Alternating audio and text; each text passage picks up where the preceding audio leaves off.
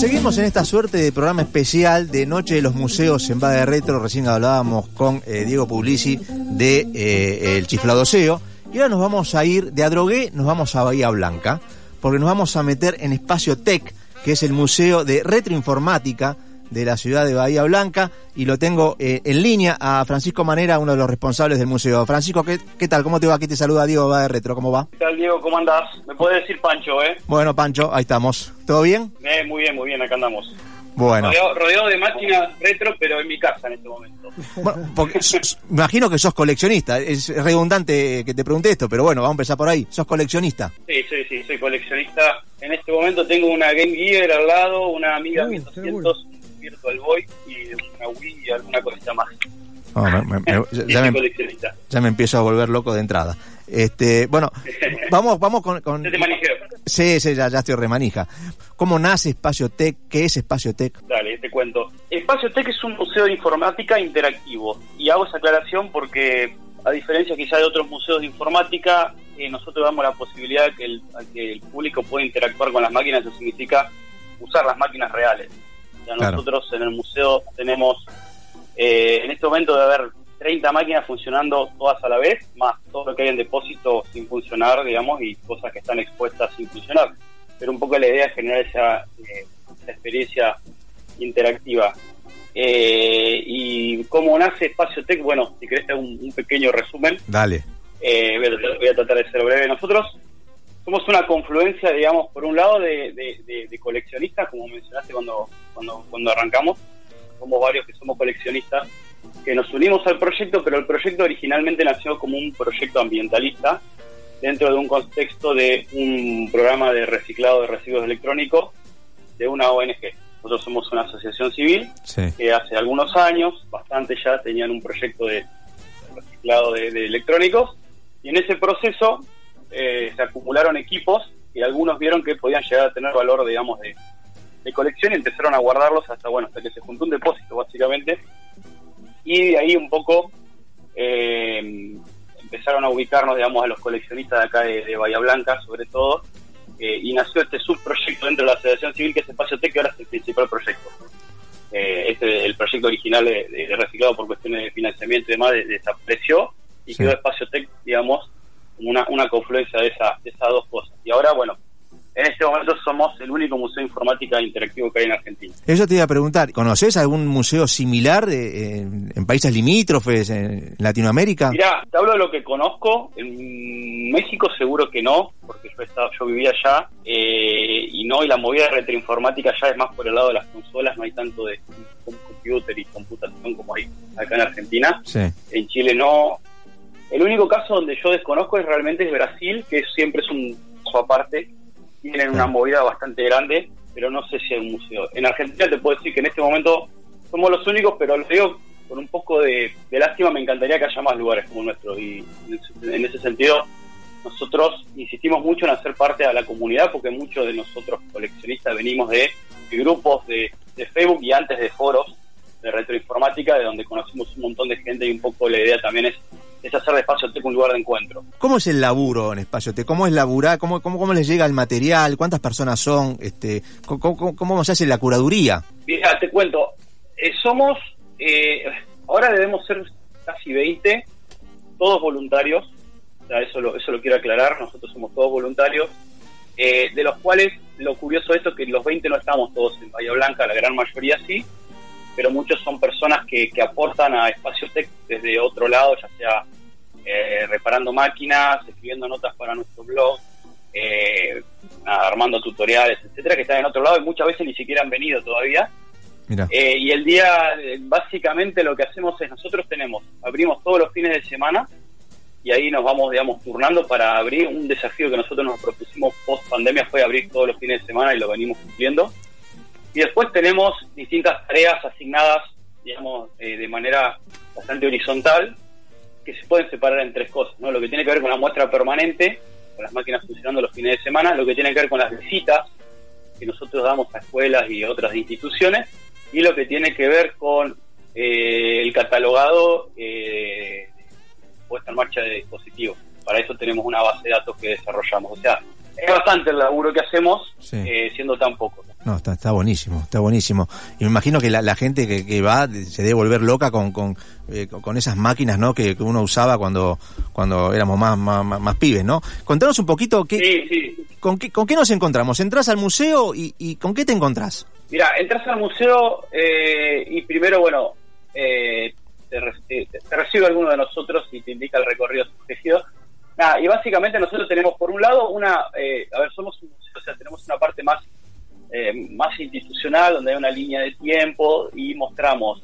eh, equipos reales desde calculadoras mecánicas y a medida que vas recorriendo vas avanzando hasta llegar a las calculadoras electrónicas, primero de gran tamaño, después las calculadoras como, las conocemos hoy en día, o sea, tenemos una, una parte especial para lo que tiene que ver con el cálculo eh, y después toda una línea de tiempo donde encontramos, contamos la historia de la computadora y la historia de la computación. Hago esa salvedad porque mostramos un poco la idea de la, de la teoría de la computación, Turing y demás, y de las distintas máquinas que se fueron creando y cómo evolucionó la industria. Y a medida que vas avanzando empiezan a aparecer más aparatos eh, y funcionando. O sea, un poco por ahí al principio son, bueno, las calculadoras mecánicas no tienen electricidad, las puedes usar igual, pero bueno, a medida que vas avanzando empiezan a aparecer equipos funcionando hasta que llegas a la última parte, que quizás es la más lúdica, donde tenés dos hileras completas de home computer de los 80, de 8 y 16 bits y consolas que se pueden usar todas. ¿Por qué lo dejamos para el final? Porque cuando hacemos los recorridos a escuela y demás, y pacientes si arrancamos por esa parte, no nos escuchan no nada. No lo sacas más de ahí, claro, se vuelve loco. No, no se, se vuelve loco. Total. Eh, y, te respondo una pregunta que me hiciste al principio, ¿cómo conseguimos las máquinas? Que, no te llegué a responder, sí. disculpas. Y te, hago, te cuento un poco cómo es cómo es la, eh, lo que hacemos. Nosotros tenemos máquinas de distintos orígenes, por decirlo de alguna manera. Tenemos muchas que han venido de este, de este proyecto original de reciclado eh, y que a lo largo de los años lo que se siguió haciendo y todavía seguimos participando, quizá con otro rol, es en las campañas de recolección de residuos peligrosos que se organiza acá en la ciudad. Nosotros tenemos un stand donde ponemos eh, banners y mostramos qué es lo que hacemos y recibimos algunas, algunas cosas. De ahí han venido bastantes donaciones o gente que básicamente se quiere sacar las cosas de encima. Y honestamente, a medida que pasan los años es un poco más complicado. Hace 10 años nos daban de todo y hoy en día es como que hay, hay, toda una industria de los retro que se, han avivado y están, las están vendiendo, claro. Eh, más, que, más que donando. Y después mucho aporte de, de coleccionistas eh, o sea, nosotros mismos como coleccionistas que hemos aportado, muchos lo hemos donado, otros lo, hemos prestado. Siempre, claro, casi no compramos cosas, eh, más allá de quizá uno como coleccionista pueda comprar y pueda aportar desde el museo, no, no solemos comprar, con excepciones, una cuestión de que tampoco contamos con muchos recursos y está bastante caro todo esto. Eh, y después, bueno, de, donaciones continuas, porque además de tener computadoras, consolas, como podemos conocer todo, tenemos equipos grandes, máquinas de la década del 60, la década del 70 que estaban en CONICET, en empresas, universidades, por ahí no, es algo, no es algo que uno vea corrientemente eh, y que bueno, muchas veces están en algún lugar y nadie sabe qué hacer más que tirarlo. Entonces eso nosotros lo recepcionamos y bueno, nada, enriquece, enriquecen la muestra y muchas de esas máquinas están, están funcionando y otras por funcionar. No, claro. Me, imagino por lo que me está diciendo que el espacio debe ser bastante amplio, ¿no? Porque para tener toda esa cantidad de, de, cosas y de, lo que les va llegando, me imagino que deben tener como un depósito también para, ¿no? Sí, tenemos, somos bastante creativos con el espacio que tenemos. Tenemos un, lugar bastante bastante grande. Ahora no me acuerdo bien los metros cuadrados. Nosotros usamos las instalaciones de, de, de un club, eh, del Club Barracas eh, de acá de Bahía Blanca, que tiene un salón que es un antiguo cine que está muy muy bien muy bien bien puesto eh, que antes tenía un uso más de, salón de, eventos por decirlo de alguna manera y ahora nosotros con un convenio ahora hace bastante ya con un convenio que nosotros tenemos con ellos eh, lo usamos nosotros eh, y atrás de eso tenemos un depósito también dentro de las mismas instalaciones del club donde tenemos un montón de cosas. La verdad es que ya nos estamos quedando cortos sobre todo para el tema de depósito y bueno, en algún momento tendremos que ver qué hacemos, pero el lugar sí, eh, no, no es tan grande, pero hemos metido de todo y está, ordenado de, de manera bastante armónica y nosotros somos bastante cuidadosos con la parte con la parte estética y es lo que también queremos transmitir en las redes, ¿no? De mostrar las cosas bien, que se luzcan bien, que funcionen bien y, mostrar también, aparte de las máquinas, todo lo que tiene que ver con el diseño industrial de las máquinas, la estética, la gráfica y todo eso que también es parte de la historia, ¿no?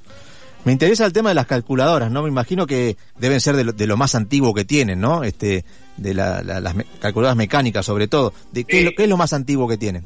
Tenemos una calculadora de 1800, no. 1890. 1890.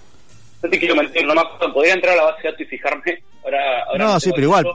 pero sí, es de esa época y eh, impresionante. nosotros, para la parte de calcular específicamente, tenemos una persona en el equipo que, es de Escobar, de Roberto Trillo, que es uno, va, es uno, no, es el coleccionista de calculadoras más grande que hay en, Latinoamérica y que nosotros conocimos, eh, digamos, eh, no digo casualmente, uno de los chicos que, que, trabaja con nosotros eh, también eh, activamente en Espacio Tech es de Campana, lo conocía, lo conocía él de, eh, de aquella zona y bueno, hizo contacto con nosotros y se sumó al equipo, ha viajado un par de veces y la verdad es que la persona que nos, que nos ayuda en eso, que nos enseña, que nos ha armado algunos, algunas, digamos, algunos, algunos dispositivos, digamos, didácticos para mostrar cómo funcionan y la verdad que la, la calculadora mecánica, si bien no es de de lo que yo de lo que yo colecciono es una cosa que, siempre despierta mucho interés. ¿Qué, qué característica tiene una calculadora de, de 1890? ¿Qué, qué, cómo funcionaba? Bueno, habría que preguntarle a esta persona para que explique lo técnico, pero básicamente eh, son una maravilla mecánica. Hay distintos, distintos, distintos sistemas. Por ejemplo, tenemos una llama un comptómetro, que es básicamente una máquina para sumar, restar o multiplicar, que tiene todo un sistema de palanca. Pero en sí la mayoría de los sistemas tienen un, la mayoría de las máquinas tienen un sistema que se llama, eh, que viene de una máquina llamada Pascalina por Blake Pascal, que básicamente es un sistema de, engranajes, eh, en donde cuando vas, básicamente para, para hacer una cuenta vas, vas girando, vas girando engranajes eh, y a medida que, por ejemplo, pasas de la, de la, unidad a la decena, un engranaje mueve, mueve al que sigue, por decirlo de alguna forma, para pasar a la, a la otra posición. Es medio difícil de explicar sin mostrarlo. No, claro, pero es muy, es muy, es muy, muy gráfico y muy sensitivo, ¿no? Usar una calculadora mecánica por, por el ruido, por lo que sentí, cosa que quizá, primero que nunca muchos de nosotros nunca usamos, pero segundo, eh, es algo bastante, es muy loco porque es, algo más parecido a lo que hacíamos nosotros hace 20 años que tocábamos botones, a lo que hacen las generaciones de ahora. Y es re loco porque nosotros nos, le ponemos todas las ganas a mostrar eh, máquinas de hace 20 años y a veces las máquinas mecánicas es a los pibes a los que más le atrae. Claro, Ahí los toca, le gusta tocar los botones, escuchar los ruidos. es tremendo. Este Leo, quería hacer una pregunta. Sí, Pancho, te habla Leonardo, te quería preguntar porque si bien al día de hoy estamos acostumbrados a los dispositivos de juegos portátiles, celulares y demás, como lo, digamos los primeros este, ejemplares de ese tipo de videojuegos eran los que se llaman Games and Watch, que también había relojes, y es, que eran de cristal líquido. Y eso, por lo que vimos en algunas fotos del Instagram, están en el museo. ¿Cómo es la, digamos, el encontrar eso para una nueva generación que, que, sus padres o abuelos podían jugar, aunque no era de la misma manera? No sé si eso le llama la atención o, pasa desapercibido. No, ¿qué tal, eh, Llama, llama mucho la atención, pero también me, nos resultó curioso que, sobre todo cuando vienen a escuelas eh, y por ahí tenés nenes de, no sé, 10, 12 años, que conocen un montón. ¿Por qué? Porque hay muchos que vean, ven mucho video en YouTube, hay mucho, mucho review, mucho, mucho canal retro, algunas espectaculares, eh, bueno, ni hablar en Estados Unidos, pero acá también, eh, y, suelen conocerlos por lo menos de nombre, ¿no? Eh, lo cual a mí me, llamó un poco la atención. Y, nada, es como que hay, hay, hay cosas que les los sorprenden un montón y cosas que las tienen asumidas sin haberlas conocido. A mí por lo menos me llamó mucho la atención y me, parece grato que, por ahí este, haya, haya interés de dispositivos que ya tienen 40 años en muchos casos. de chicos de ahora.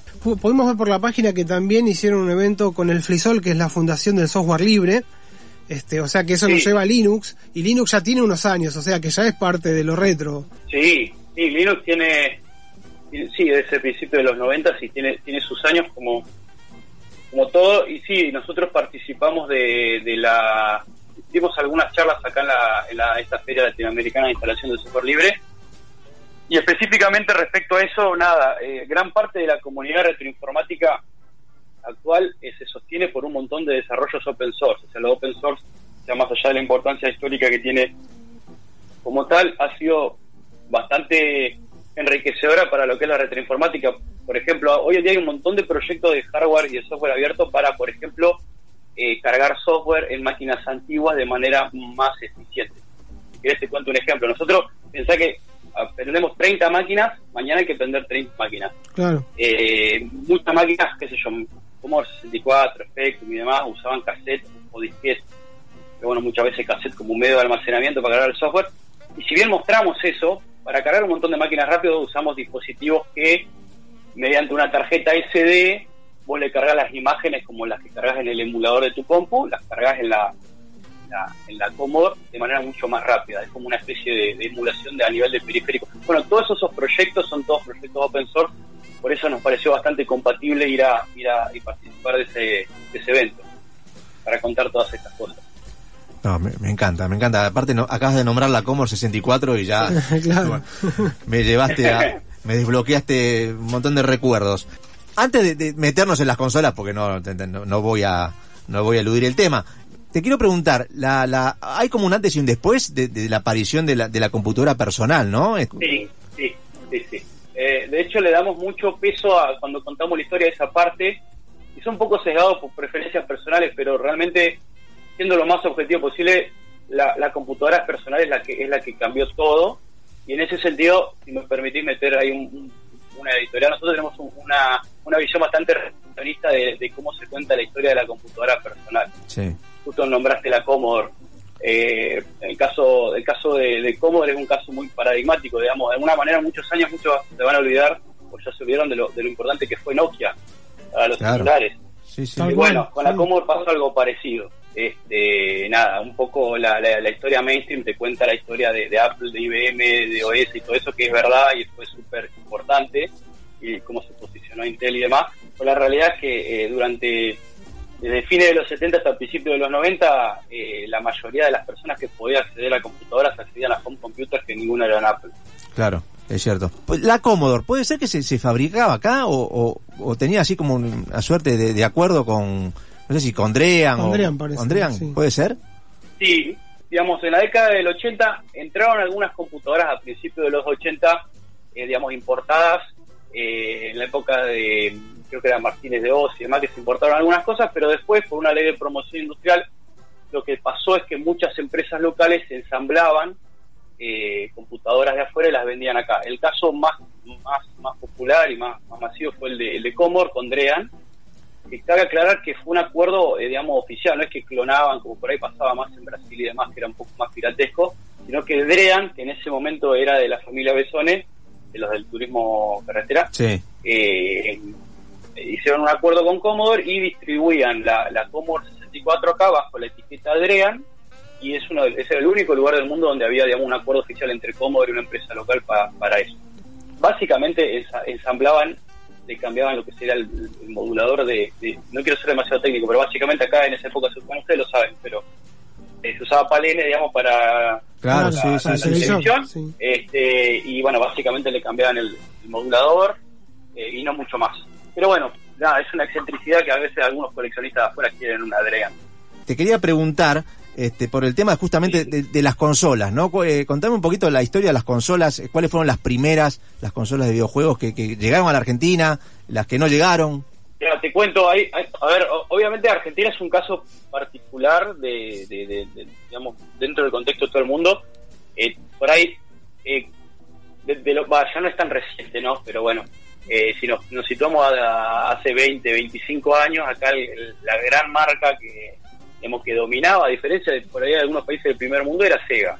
Sega, claro. Realmente todos tenemos en el, en el ideario popular la, Sega. De hecho, que la Sega como la Mega Drive o la Genesis, la única que, la mayoría de la gente conoce.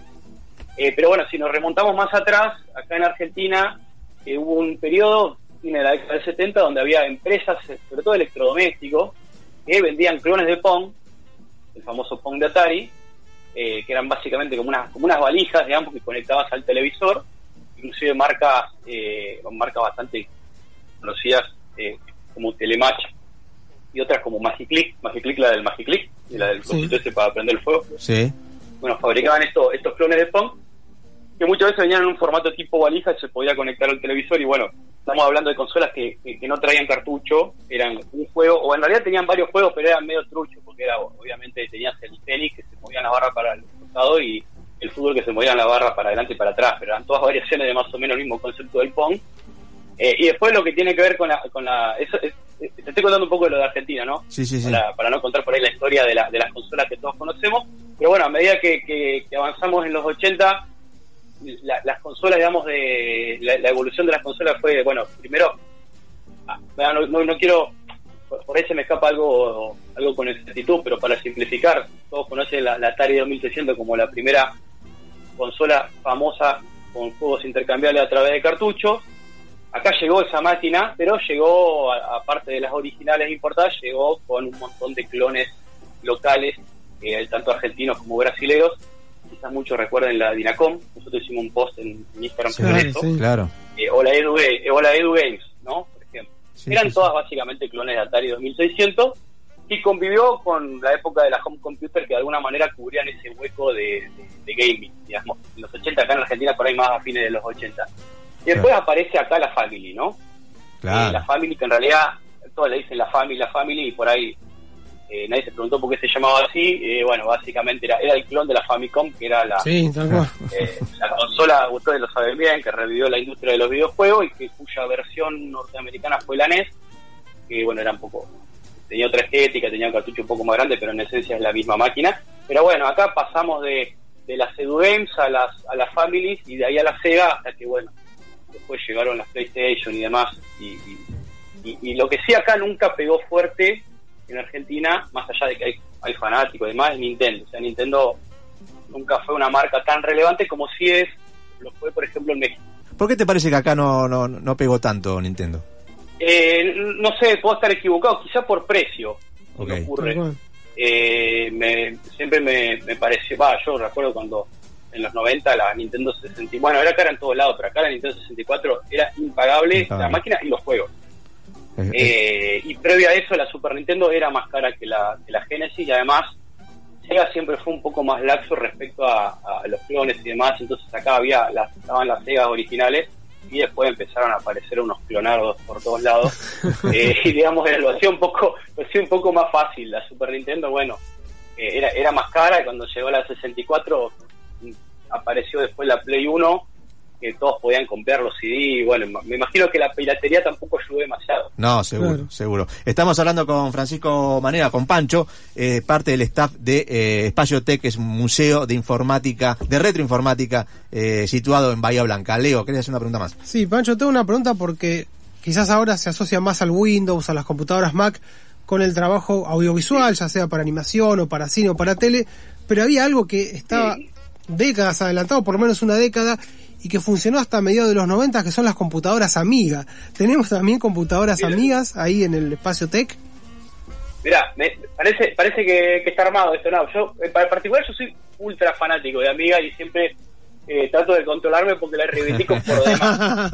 Sí, tenemos, tenemos bastante de, algunas de museo, otra de, mi colección, eh, y, y, realmente es, es una máquina que estaba demasiado adelantada a su tiempo en las manos de incorrectas. Commodore no, no supo qué hacer, pero por otro lado Commodore fue la que le hizo que sea posible. Es, una cosa medio rara. Claro, pensar que nosotros veíamos Caló en su tinta, si recuerdan. Claro.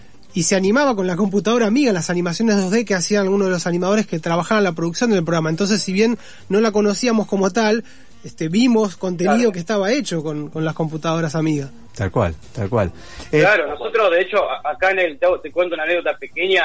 Eh, acá en un, hay un canal, acá en un canal local que ahora bueno ahora es ahora es este, Telefe Bahía Blanca, pero en ese momento eh, no era Telefe, tenía otros dueños y estuve hablando con una persona que trabajaba ahí adentro y él me contó que todas las animaciones de que, había en los, en los, en los y demás en esa época los había hecho él con una amiga y él daba los cursos de de Deluxe Paint y de, y de otro de otro software de eh, y de, de, escala y el software de edición y software de dibujo básicamente y la siguieron usando por mucho tiempo. incluso tenía mejor rendimiento, convivió obviamente con Windows y con Mac y tenía mejor rendimiento este de manera contemporánea, pero bueno, ya después los soportes y los formatos y la compatibilidad del traspaso de un formato a otro hizo que no se pudiera continuar. Pero este había tenía, básicamente cosas que otra máquina no tenía el, fines de los 80, que era, primero tenía multitarea, cosa que era bastante, era algo inusual, salvo en, Unix, de sistemas grandes. todavía no habían llegado al hogar. Eh, y por otro lado, algo medio técnico, no quiero entrar en detalle, pero básicamente el video, la salida de video, el chip de video mejor de la, de la máquina te, permite, te permitía hacer Hellock, que básicamente te permitía sincronizar dos señales de video analógica, es básicamente lo que terminaba haciendo la máquina. Entonces, los, los primeros desarrolladores de, de, hardware y de software para titulado de video y edición de video en tiempo real lo hicieron para mí por esa cualidad técnica. Eh, Pancho, ¿hay algo que no tengan que les gustaría tener? Sí, tenemos una especie de wish list, digamos, de todas las. De hecho, lo tenemos literal, ¿eh? Sí. Eh, no la tengo a mano ahora, decir, bueno, nos gustaría tener esto, ¿viste? Como cuando eh, los tipos, eso del. Eh, como es como lo de Mad Men, dicen, bueno, queremos tener estos clientes, bueno, algo parecido a, a eso. Eh, mirá, hay, hay, un montón de máquinas. Obviamente, siempre hay máquinas más más más mainstream que decimos, bueno, gustaría tener una lisa. Sí. Eh, obviamente, obviamente sí. Eh, si nos ponemos muy flasheros, nos gustaría tener una 1 firmada por Wozniak pero hay un montón de máquinas que realmente nos gustaría tener y de hecho conocemos coleccionistas que las tienen este, y la verdad es que sin mandar una parte nos gusta más tener el vínculo que alguien que la tenga que andar esperando que nos la dé estas cosas van a llegar eh, de hecho ahora estoy hablando con un pibe que está restaurando una lisa y quiero que escriba bueno. una, nota, una nota en nuestro blog porque es un laburo espectacular el que está haciendo es una cosa impresionante y bueno también un poco la idea más allá de la máquina que queremos es tratar de, de, de hacer de nuestro lugar y de nuestros espacios también en las redes. Nosotros nos movemos mucho, sobre todo en Instagram y con nuestro blog, de nada, hacer un, un espacio para estos tipos que están haciendo estas locuras que puedan expresar. Qué bueno, qué bueno. Eh, Pancho, ¿recibe muchas visitas de, de, gente de, de, otro, de, otros, de otras provincias, de, otros, de otros países, por qué no?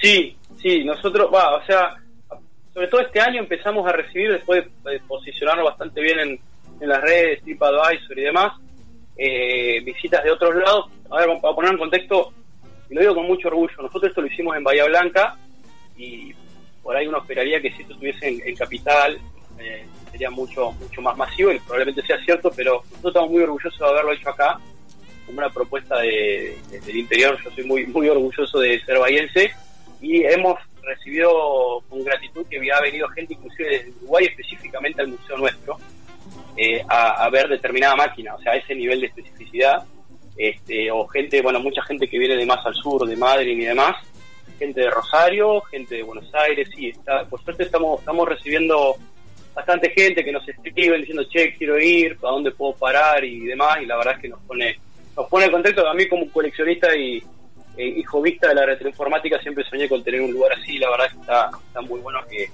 recibir un poco el cariño de la gente que, digamos, que valore lo que hacemos. Qué bueno, qué bueno. Estamos hablando con Pancho Manera de Espacio Tech. Bueno, contanos cómo, cómo puede hacer la gente para contactarse, para, para quizás para, para ir. Este, contanos un poquito todos esos, esos detalles. Eh, sí, te cuento. Mirá, lo, lo más, lo más, el lugar donde respondemos más rápido sí. es en Instagram. Bien. Nos buscan como Espacio Tech en Instagram, nos mandan un mensaje, nos escriben por ahí. Eh, y por ahí también anunciamos eh, nada, si alguna vez eventualmente no podemos abrir o si vamos a hacer algún evento especial. Nosotros solemos hacer eventos, por ejemplo, el año pasado hicimos un evento sobre videojuegos medievales con una agrupación de acá de Bahía que organiza eh, festivales medievales especie de crossover medio bizarro, pero nos muy bien. Entonces, aparte de la muestra permanente de todos los fines de semana que pueden ir a ver, estén atentos que solemos hacer eventos, estamos por largar una competencia de Tetris dentro de un par de semanas. No, que Tetris. Muy bueno. Sí, vamos a hacer, vamos a hacer no, yo no lo estoy organizando, o sea, lo estamos organizando nosotros, pero yo no estoy metido en la organización, está ahí otro de los chicos. No sé bien la modalidad, creo que esta vez va a ser más eh, más local, la idea es después hacerlo más eh, online, si se quiere, con streaming y demás. No me quiero adelantar a la que esté, pero se va a hacer. Qué bueno. Eh, así que, y para lo que tiene que ver visitas, se contactan con nosotros, podemos coordinar una visita si vienen de otro lado eh, o tienen pensado venir a Bahía específicamente para ver el museo, que nos escriban.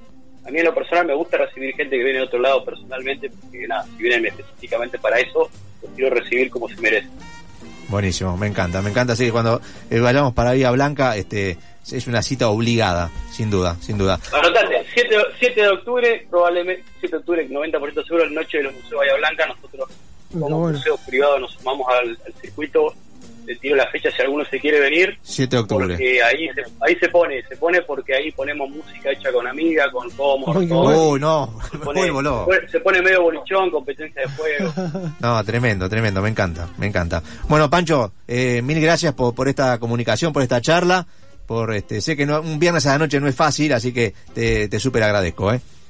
No, no, por favor. Pero gracias a ustedes por llamarme y a, y a disposición. Te mandamos un abrazo. abrazo grande. Chau, Estamos hablando con eh, Pancho Manera, uno de los responsables del Museo de Informática de Retro, Informática Espacio Tech, así se llama. Lo encuentran en Bahía Blanca. Cita obligada. Si vas a Bahía Blanca, no podés dejar de ir a Espacio Tech. Va de retro.